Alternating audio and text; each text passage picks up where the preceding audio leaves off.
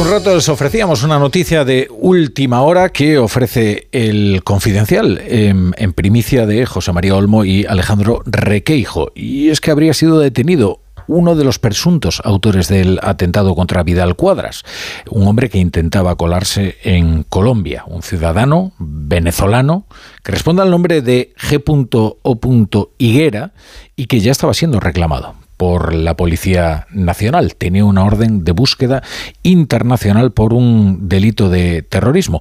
Este hombre, este venezolano, vivió en Mijas, en Málaga que es donde residía el joven que ya fue arrestado por comprar la moto que se utilizó en el atentado. Dice el confidencial que el ahora detenido, al que se llamaba con el apelativo de Maquia, se había fugado de España y se marchó de vuelta a su país huyendo de la policía española. Fue detectado este martes, cuando trataba de acceder a Colombia de manera ilegal, entrando por eh, un puesto fronterizo desde Venezuela detenido, por tanto, uno de los presuntos autores del atentado contra Vidal Cuadras. A ver si esto permite esclarecer todos los extremos de este terrible atentado que sufrió este político del Partido Popular, fundador de, fundador de Vox, a las puertas de su casa, que felizmente no terminó con, con su vida como pretendían sus autores, pero que fue terrible. Recuerden ustedes que fue un disparo en la cara que entró por un pómulo y salió, salió por el otro. Felizmente Alejo Vidal Cuadras se está recuperando y también felizmente parece que se están esclareciendo eh, los extremos de este atentado y, y, se está dando con los, con los presuntos culpables y que serán juzgados en, en España.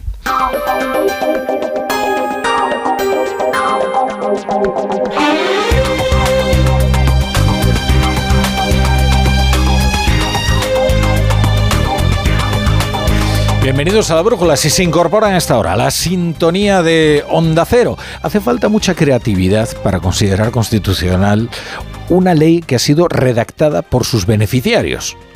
Mucha credibilidad, ¿eh? Una ley que perdona los delitos únicamente en función de la ideología de los delincuentes y del poder parlamentario que tienen los, sus partidarios. Porque esta ley de amnistía y es de lo que hablamos. Es una ley a medida de una casta nacionalista que dice que no es lo mismo delinquir si luego puedes investir a Pedro Sánchez, presidente del gobierno, que si eres un pobre paria sin la debida representatividad política. La frase que resume el informe de los letrados de la Comisión de Justicia acerca de la ley de la amnistía es esta. La iniciativa contenida en la presente proposición plantea dudas de que pueda tener cabida en la Constitución, de manera que debiera ser articulada a través del procedimiento de reforma constitucional. Claro. claro ya es bastante sospechoso ¿no? que la exposición de motivos de esta ley sea más extensa que el articulado y que insista una y otra vez en la constitucionalidad del propio texto. Es que es una ley que declara su propia constitucionalidad como una especie de excusatio non petita. No, claro que es una excusatio petita. No faltaría más. Es que las dudas sobre la constitucionalidad de la ley que crea una esfera de impunidad para los socios del presidente del gobierno Claro, una forma de hacer esta ley perfectamente constitucional es una reforma constitucional cambias la constitución y así la haces. Digamos que haces que eh, acercas la constitución a la ley de amnistía, porque la ley de amnistía difícilmente se puede acercar a la constitución. Se puede reformar el artículo 14 para que diga que todos los españoles son iguales ante la ley, excepto si son socios de Sánchez. Porque una de las farsas que el informe de los letrados de la Comisión de Justicia desmonta es que la amnistía del 77, preconstitucional, sea un precedente que sirva para considerar la amnistía, esto es literal, como una figura jurídica permitida por la Constitución abierta al ámbito de decisión del legislador. Este fue uno de los argumentos supremos de lo sigue siendo de los que defienden la ley de la amnistía que es que ya hubo una amnistía en el 77. Sí, lo que no había en el 77 era una constitución. Y como precisamente esa amnistía vino a favorecer un cambio de régimen, un tránsito hacia un régimen constitucional, ahora no es una herramienta en manos del legislador, que no puede determinar eh, qué delitos quedan impunes y cuáles no, y mucho menos a beneficio de un gobierno, porque se hace eh, debido a una negociación de investidura. ¿Este informe va a tener alguna consecuencia? No desde luego en la voluntad del gobierno. Y basta escuchar al ministro para todo, Félix Bolaños, que cuando lo que está en juego es el poder, pues ¿qué más darán? ¿no? Los debates constitucionales. Esta es la traducción, en realidad, ¿eh? de las palabras de Félix Bolaños porque el poder es lo único incontestable. Respetemos todos los informes, los trabajamos, los analizamos, los estudiamos y, por supuesto, pues las opiniones, también doctrinales, también jurídicas, son libres. Pero la realidad es incontestable. La realidad es que la política que hace el gobierno está consiguiendo que la situación en Cataluña mejore cada día. Ah, imaginemos que eso es cierto, ¿eh? Imaginemos que mejora, que mejora cada día la política. ¿Y eso justifica eh, que te saltes cualquier procedimiento? ¿Solo justifica todo? Como el fin es bueno, ¿qué más da? Los medios. Es que esta es la lógica ¿eh? que aplica Félix Bolaños. Lógica mentirosa, por cuanto el fin de la ley de amnistía no es pacificar Cataluña, sino investir a Pedro Sánchez presidente del gobierno. Pero aún si ese hubiera sido el fin, la democracia es la consagración de los procedimientos no desde luego de los de los de los fines. Eh, hoy habrá quien se acuerde de Manuel Fernández Fontecha, ¿eh? letrado que fue purgado de la Comisión Constitucional por sostener argumentos muy parecidos a, estos del informe de los letrados de la Comisión de Justicia. también habrá quien se acuerde de Fernando Galindo pasó del Ministerio de Política Territorial a secretario general de los letrados del Congreso, para inventarse la idea de la palmaria inconstitucionalidad. Es que el informe que permitió la tramitación de la ley establecía gradaciones en la inconstitucionalidad.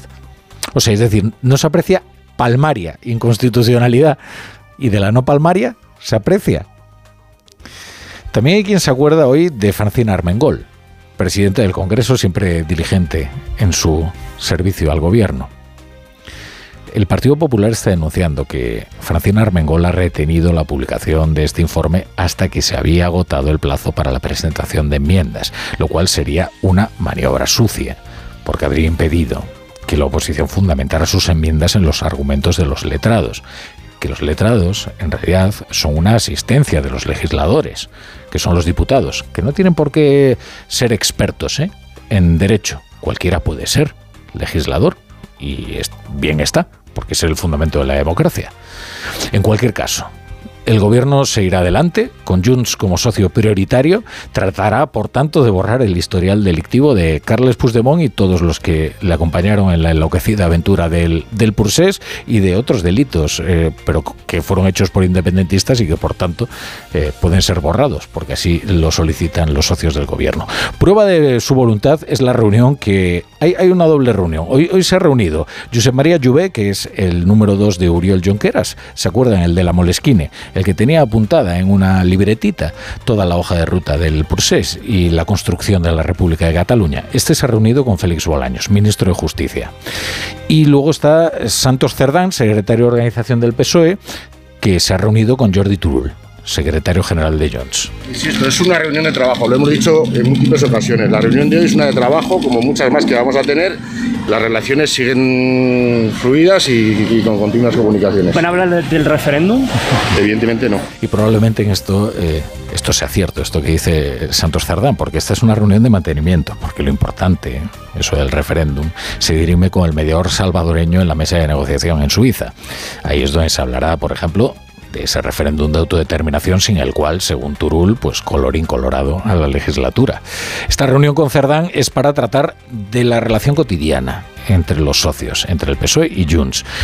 Porque es verdad que hay algunas divergencias de carácter técnico, meramente de carácter técnico, porque versan únicamente acerca de lo que se puede hacer, no de lo que quieren hacer o de lo que deben hacer o de lo que es lícito o legítimo, sino de si se puede o no hacer porque afortunadamente España sigue siendo un Estado de Derecho con unas aduanas democráticas.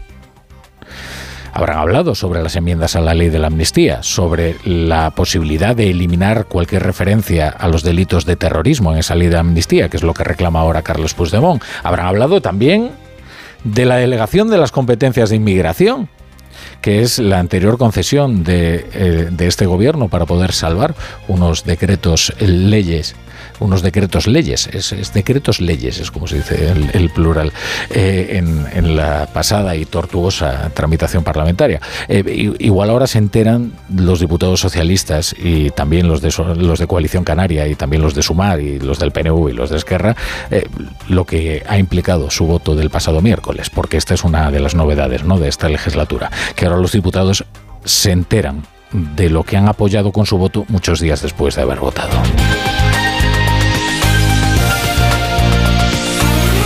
Hoy estoy acá para decirles que Occidente está en peligro.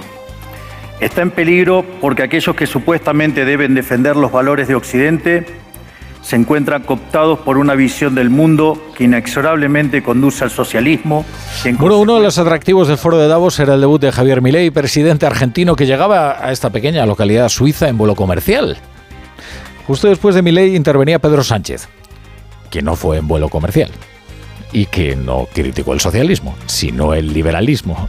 No, perdón, no el liberalismo, el neoliberalismo. Es que el, el prefijo es muy importante, ¿eh? El neoliberalismo, fuente de todos los males. Eh, se ha puesto Pedro Sánchez como ejemplo mundial de gobernante de un país que es capaz de crear riqueza mientras aumenta los derechos de los trabajadores. Bueno, en el fondo Sánchez ha hablado muy bien de España, que es lo que le corresponde hacer, ¿no? Lo que pasa es que eh, lo que decía contrastaba con los fríos datos del poder adquisitivo de los trabajadores, del salario más común que se cobra en España y también de los datos de paro, eh, que sitúan a nuestro país a la cola de la OCDE. Luego regresó a su tema favorito, que es el que alerta de la emergencia ultra en el mundo. Y aquí llega lo interesante. En realidad, este es el argumento con el que él justifica su entrega a los socios más extremistas en España, a izquierda y a derecha también, ¿eh? porque ahora a ver si Junts va a ser socialdemócrata. Ahora, lo novedoso de lo que ha dicho en Davos Pedro Sánchez es que la receta que él propone para Europa es justo la contraria de la que ha aplicado en España. O sea que para Europa pide un acuerdo de las principales familias políticas que eh, le corte el paso a los extremistas y él en España erige un muro se asocia con los extremistas para desbancar a la fuerza más votada mediante un pacto con todas estas formaciones de las que ya hemos hablado y que exigen pagos tan onerosos como este de la ley de la amnistía. Para eso creo que después de las elecciones europeas lo que necesitamos es un acuerdo entre las grandes familias políticas, socialdemócratas, Partido Popular y liberales.